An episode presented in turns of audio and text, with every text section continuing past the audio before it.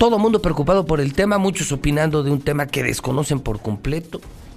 He leído que surgió en China, que el propio investigador se ha contagiado, que las bolsas asiáticas han tenido consecuencias, han caído donde, las, donde los temas de salud pública sí son muy tomados en cuenta, o sea, son temas serios y se toman con seriedad.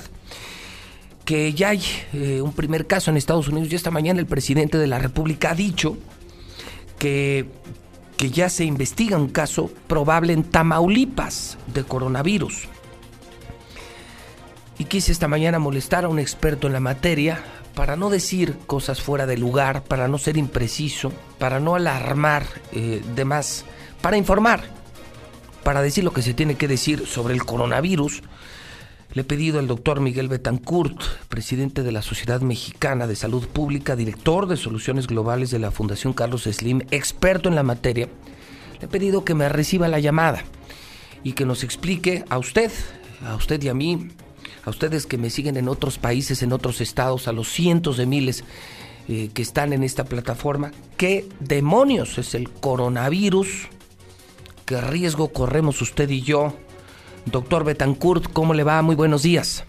Pepe, buenos días, qué gusto saludarte, saludos a Aguascalientes, gracias por la invitación. Al contrario, doctor, pues mira, te tengo que preguntar lo que me han preguntado y no he podido contestar. ¿Qué es eso del coronavirus? Mira, eh, existen muchísimos virus en, en, el, en el planeta, ¿no? Y, y los clasificamos de acuerdo a, cómo se ven, a cómo se comportan. Y, y hay una familia de virus que se llaman coronavirus, porque cuando tú los ves en un microscopio electrónico, estos de gran poder, parece como un solecito, como una pequeña coronita.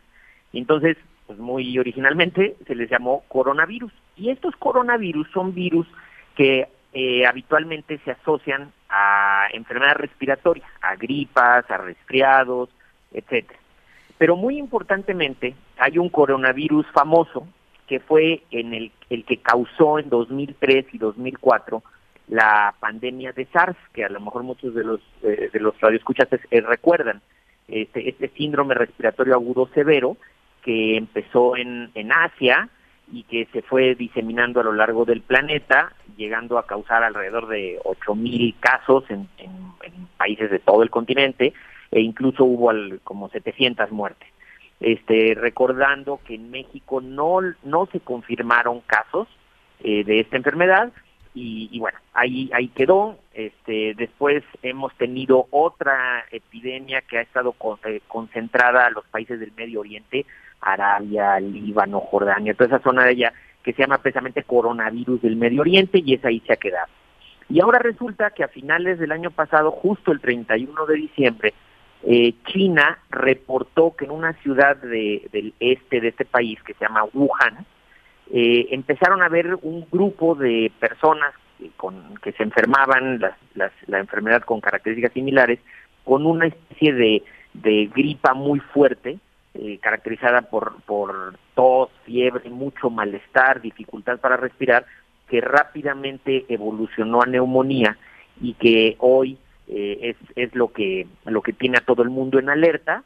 Eh, más o menos ahorita se habla de, de unos eh, 600 casos en, en, en prácticamente son son países de, de Asia, Corea, Japón, Tailandia, la propia China y ayer el, eh, el gobierno de Estados Unidos eh, reportó la confirmación de un primer caso eh, en la ciudad de Seattle, en Estados Unidos. Ese es, ese es, digamos, a grandes rasgos lo que estamos viviendo hoy. ¿Y por qué tanto revuelo en particular por este doctor? Porque lo que me llamó la atención es cómo lo vendió Estados Unidos. Me llamó la atención que hasta las bolsas asiáticas económicamente impactó y que hoy incluso fue tema en la mañanera. El presidente aquí habló ya de un primer caso en Tamaulipas. Bueno, hay alerta hasta en los aeropuertos de todo México. ¿Por qué? ¿Por qué tanto revuelo en este caso, doctor? Mira, constantemente la humanidad que coexiste con virus, con bacterias, con otro tipo de agentes causantes de enfermedad, estamos, eh, estamos, tenemos que estar alerta porque eh, las, estos virus, estas bacterias que viven en animales o que viven en el medio ambiente, de pronto brincan y empiezan a afectar a los humanos. humanos que al, ser eh, una, un, un, primer contacto con este tipo de agentes, somos, vamos a decirle, somos eh, eh, vírgenes y no tenemos defensas contra esas enfermedades, y entonces estas enfermedades tienden a esparcirse y a diseminarse rápidamente entre la población. Eh, tenemos la experiencia en su momento del SARS en 2003-2004, tenemos el recuerdo más reciente de la pandemia de influenza en 2009. Entonces, el, el tema es que eh, hoy, gracias a las comunicaciones y gracias a los sistemas de vigilancia epidemiológica eh, a nivel nacional y a nivel mundial, cuando, cuando un país detecta que hay algo novedoso, hay algo diferente que puede afectar a la población, pues entonces todos tenemos que estar alerta porque no sabemos qué tan grave, no sabemos qué tanta eh, qué, tantas personas van a estar afectadas, qué tantas personas podrían morir. Entonces eh, tenemos que estar todos muy alerta intercambiando información. Eh, hoy, por ejemplo, en, en menos de un mes, en México en el Laboratorio Nacional de Referencia de la Secretaría de Salud, tenemos ya una prueba en donde podemos confirmar, por ejemplo, yo yo no, no tengo ahorita información de este caso de Tamaulipas que mencionas, pero hoy el, la Secretaría de Salud puede tomar una muestra de esa persona, traerla a la Ciudad de México y en cuestión de horas tener el resultado, es decir, si se trata de una de, esta nueva enfermedad o es simplemente una, una neumonía causada por otro agente. Entonces, eh, es, es muy importante porque cada vez que surge una de estas nuevas enfermedades tiene el potencial de volverse una emergencia epidemiológica mundial que cause mucha enfermedad y mucha muerte. Hoy, por lo que se ve, no parece ser el caso, ¿no? Este, tenemos poco menos de un mes, este, tenemos alrededor de 600 casos.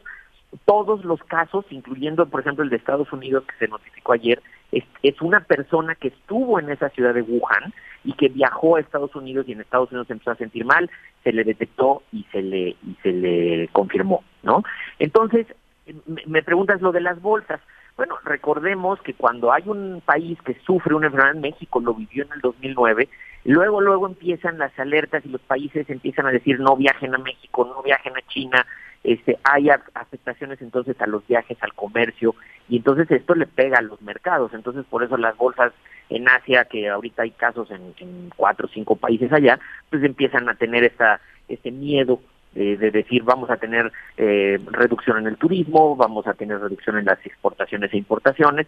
Entonces hoy, como bien lo dices tú, la salud pública pues impacta todos los, los, los ámbitos y todos los giros de nuestra sociedad.